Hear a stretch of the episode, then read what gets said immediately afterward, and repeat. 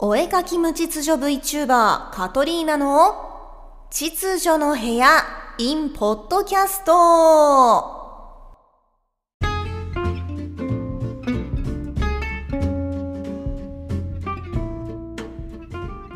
ごきげんようカトリーナです。こちらはお絵かき無秩序 VTuber カトリーナによるラジオ番組秩序の部屋です。私の日常のお話やお仕事で絵を描く時のお話などをポロポロ喋っておりますのでふーん面白い女と思った方はぜひお聞きください。毎日学校にお仕事にプライベートにお忙しの皆様と一緒に日々を生きておりますのでどうぞよしなにということで皆様いかがお過ごしでしょうか？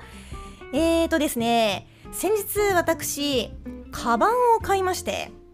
カバンです。バッグですね。カバンです。えー、まああのー、ですね私非常に荷物が多い女なんですね。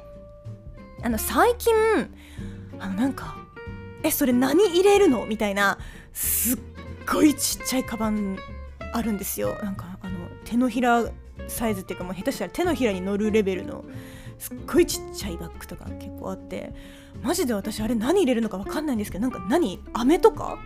リップとかだけって感じですか？でもでもそしたらまた他にバッグ持たなきゃいけないじゃんって感じなのであのバッグいくつ持たなきゃいけないのかループにこう陥ってしまうんですけれども私本当に荷物多いんですよ。で何が入ってるかっていうとなんかあれですね。あのバッグの中身紹介動画みたいなのねよくありますけれどもね。あのー、まあ、スマホスマホが入ってるかどうかって、まあ、その時の服にもよるんですがあのなんだろうポケットに入る時とかは結構ポケットにスマホ入れがちなんですけれども、まあ、その時々によりますけれどもね、ま、スマホと、ま、ハンカチとあとはポーチが2個3個くらい入るんですよ。でそのポーチの中は、まあ、化粧直し用の道具だったりとかあとはあのウエットティッシュが入っていたりだとかまあなんかあとなんだっけあそうあの私のあの推しのアズルクの縫いが入ってたりだとか するんですけど。あのここぞとばかりにねあの外を歩いてる時に縫い取りをしようとする女なんですが、まあ、そんな感じでポーチがいっぱい入ってるっていうのと、まあ、場合によってはあのカメラが入っている場合もあるし、うん、あとはまあ、飲み物が入っている場合もあるし日焼け止めのスプレーだったりとか虫除け私本当に虫が嫌いなので虫除けのスプレーが入っていたりっていう感じであのー、まあ本当にちっちゃいバッグだと無理なんですね。であのー、そこそこ大きいショルダーバッグが欲しいなって思ったんですよ。でそれがどのくらいのサイズかっていうと A4 が入るくらいの斜め掛けバッグです。ショルダーバッグ。ただその斜め掛けじゃなくて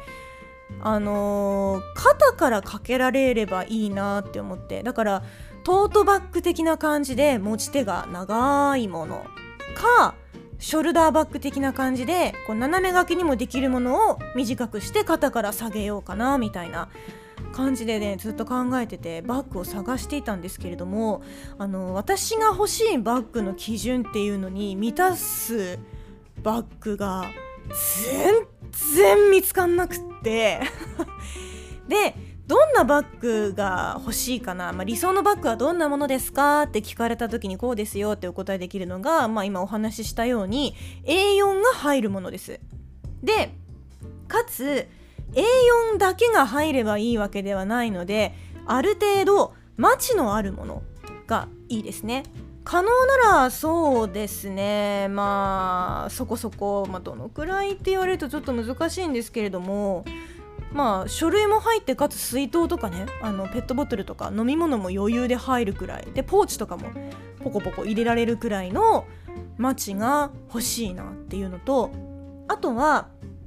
これあの雪国の方あるあるかもしれないんですがあのバッグの蓋がちゃんと閉まるものファスナーとかで言いたいことはですねつまりあの磁石1個で止まるようなものではできればなくてあのファスナーでしっかりブッてあの蓋ができるものがいいんです。なんでかっていうと雪が入るからですね。冬場は。はい。なのでちゃんとファスナーで蓋が閉まるタイプ。今の時点ってなんだ？A4 でマチがあってファスナーでちゃんと閉まるタイプ。あとは底病がついているものです。底病っていうのはあのバッグの下についている金具ですね。直に床に置いたとしてもこうバッグの底が汚れないみたいなやつ。底病がついてればいいでしょ？でうんとまあトートバッグか斜め掛け的な感じでとにかく肩にかけたいでしょ？うん。であとは素材があのー、私個人的にバッグはあんまりポリエステルを持ちたくなくってできれば、まあ、本革はね手入れが大変なのでまあフェイクレザーみたいな合皮みたいな感じのものだったらいいなっていうふうに思ってるんです。なのでまあ合皮。で先ほどファスナーのお話ししましたけどファスナーじゃなくてもいいんですよ。ちゃんと蓋が閉まるのであれば。ただし開け閉めしやすいものがいいです。なんかこうクリップ差し込むタイプのやつとか差し込んでねなんかガチャってひねらなきゃいけないタイプのやつはもう本当に私めんどくさいので それはできればやめたいんですね。なのでしっかりと蓋ができでかつなんかこう開けやすいもの。まあその結果ファスナーになるんですけど。ってなった時に全然出会わないんですよ。A4 のバッグが欲しいってなった場合いろいろ調べた結果あのビジネスウーマン向けみたいな あのですねそのオフィスとかでお仕事をされている方々が使うようなものだと、まあ、絶対的に A4 は入るんですよね。あの大体皆様お使いになりますから。A4 書類はねお使いになりますから。最近はあの iPad が入りますみたいなこともよく書かれているんですが、えー、iPad の基準がですね大体なんかあのバックのページとか見てると本当なんかちっちゃいのばっかりでしてあの私が持っているのは先日友人のハツルンから譲ってもらった12.9インチでございますので、えー、まあ、もう A4 が入ればまあ入るなっていうレベルのものにはなってしまうんですけれどもただそのオフィスレディーおすすめみたいなバッグの場合素材が合皮が少ないんですよ。フェイクレザーが少なくってポリエステルみたいな。多分汚れがついても落としやすいみたいな。撥水効果もありみたいな感じなのかもしれないんですけどあんまり個人的に好きではないそのまあなんだろう。バッグとして欲しくない素材なんですね。私個人としては。なのでうーんってなって。で一瞬なんかちょっとあのキャンパス時のあのトートバッグとかも考えたんですけどちょっとカジュアルになりすぎるかなと思って私あんまり普段の格好カジュアルすぎないこともちょこちょこあるんですよ。なのであんまりにもバッグがカジュアルだと普段の服と合わないしっていう風に考えまして聞きました今の音。スマホ落ちたんですけど。まああのスマホは無事そうなのでちょっとこのまま床に転がっててもらおうと思うんですが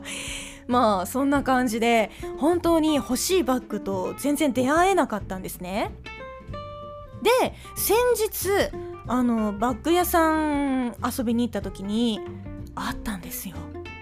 ショルダーバッグなんですけどなんかパッと見た感じうちにあるショルダーバッグたちと比べてなんかちょっと大きい感じに見えて底病もついててマチもあってファスナーもついてる。ただし A4 は入らなさそうっていう。うーんってちょっと悩んで金額が6000円くらいだったんです。なので買っちゃえと思って買って帰ったんですよ。そしたら家にあったショルダーバッグとサイズ全く同じだったんです。信じられなくないですか？私の目に備わっている定規の機能がもうおかしいんですよ。バグってるんですよ。サイズ全く同じだったのにお店で見た時は大きく見えたんですよ。不思議の国のアリス症候群かなみたいな。なんかなんかあの家に帰ってから愕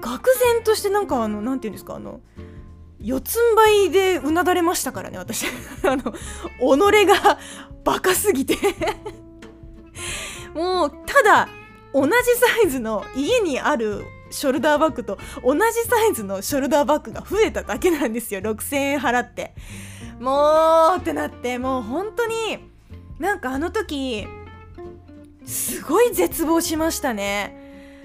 まあしょうがないしデザインも気に入ってるし色合いも良かったし底病ついてるし底病結構大事ですね私の中でねこんな感じで話してるってことはね。なのでまあ結局普段使いまあ幸運にもその既存のショルダーバッグ2つが1つがですねあの合皮部分がちょっと剥げてしまっているっていうのと愛用しすぎてね。でもう1つがなんか中の縫製がちょっとおかしくなったのかなんかちょっとパコパコするんですよ。なのでまあまあまあ新しいショルダーバッグが手に入ったということでいっかっていう風に思ったんですがまあそれでもねちょっと6000円ちょい払っちゃったのでなんかあーんって気持ちではあるんですけれども。まあその後先日また別のお店を見てた時にお洋服屋さんだったかな？お洋服屋さん見てた時にもうサイズ感がもう今回こそ本当にね今回こそ本当にサイズ感は理想のショルダーバッグを見つけましてあの本当ちゃんとちゃんと見ましたからウェブサイトまで見に行ってそのショップのショップじゃちょっと自分のこと信じられなかったので 前回一般なのでなのでショップのオンラインショップまでこう検索していって同じ商品を探して商品名を確認して口コミを見まくりました。でそしたら A4 が入るっていう風に書かれていたのであーいいなーって思って同じく6000円だったんです。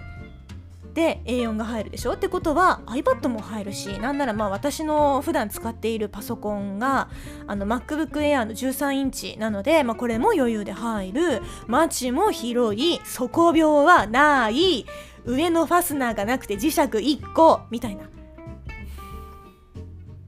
一長一短で生活してる本当に。泣いた。もうなんかでもあのバッグ自体のデザインがとっても可愛らしかったのですっごい悩んでなんか2日か3日くらい考えたんです。で買いました。ちなみにそのバッグ以前も別のところにあった同じ店舗で見たことがあってその時に可愛いって思ったけど我慢してたバッグだったんです。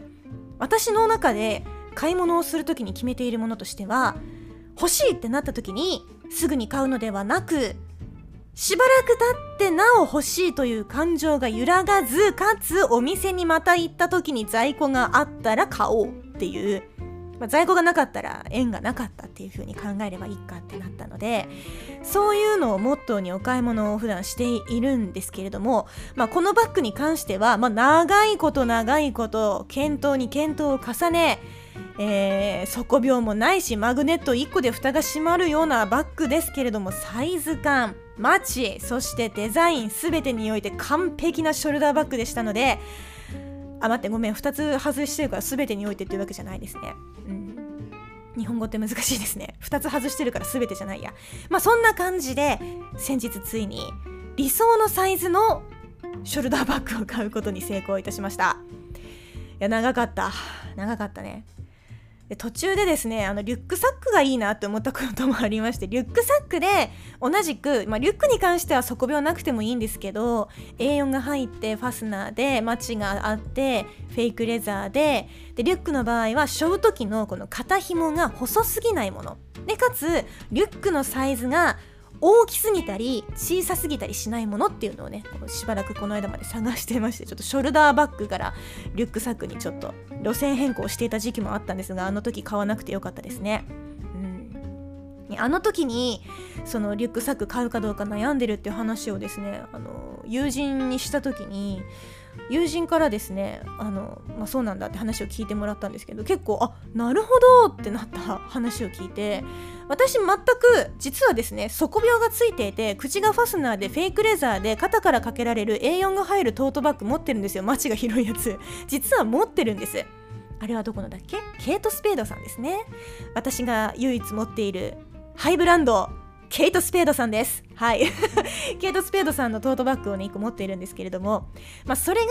あの、諸事情により、使える場面が限られておりまして、っていうかまあ私がそう決めているだけなので別に普段から使って構わないトートバッグではあるんですが、まあ、使える場面を限ってしまっている状態になっているので友人がその話を私から聞いた時にそれ多分そのせっかくね同じような理想のその素晴らしいバッグをもう自分の中で使える場所を限っちゃってるから普段から使えるものが欲しくなってるんじゃないっていう風に言われて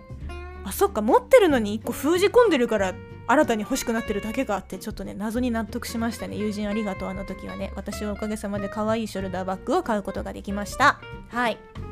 というわけで今回はバッグのお話でございました。あのー、秩序の部屋 in ポッドキャストではですねえー、雑談配信で話すほどでもないような個人的な最近の話だったりですとか 今みたいな話ですとかをねあのお届けできればなと思いますので、えー、今後も引き続きよろしくお願いいたします。あの私は理想な理想的なショルダーバッグかっこ底病ないしファスナーもないけどかっこ閉じをゲットすることができたのでヘビロテしておりますあただあのヘビロテはしているんですけれどもデザインがですね柄物でしてちょっと下のスカートとかが柄がついている時とかはあんまり使いづらいなっていう なんかねガラガラしちゃってちょっと上級者コーデみたいな感じになりますので私上級者では全然ないのであのシンプルなねあの無地無地みたいなもうとにかく上無地下無地みたいなとにかく無地のコーデを着ている日は機器としてそのバッグを使いたいと思っております、まあ、こんな感じであの縛りが結構ありそうなバッグを買ったにもかかわらず一個も後悔してないのでいい買い物したんだと思います。皆様もお買い物する際はぜひですねあの衝動買いをせずに あのちょっと考えてから買うっていうのおすすめです。本当に欲しいものだけ買えます。私はそういう買い方をした結果家にフィギュアとかぬいぐるみとかがたくさんあります。おかしいですね。ということで本日の秩序の部屋はここまでとしたいと思います。それではおつりなごきげんよう。バイバーイ。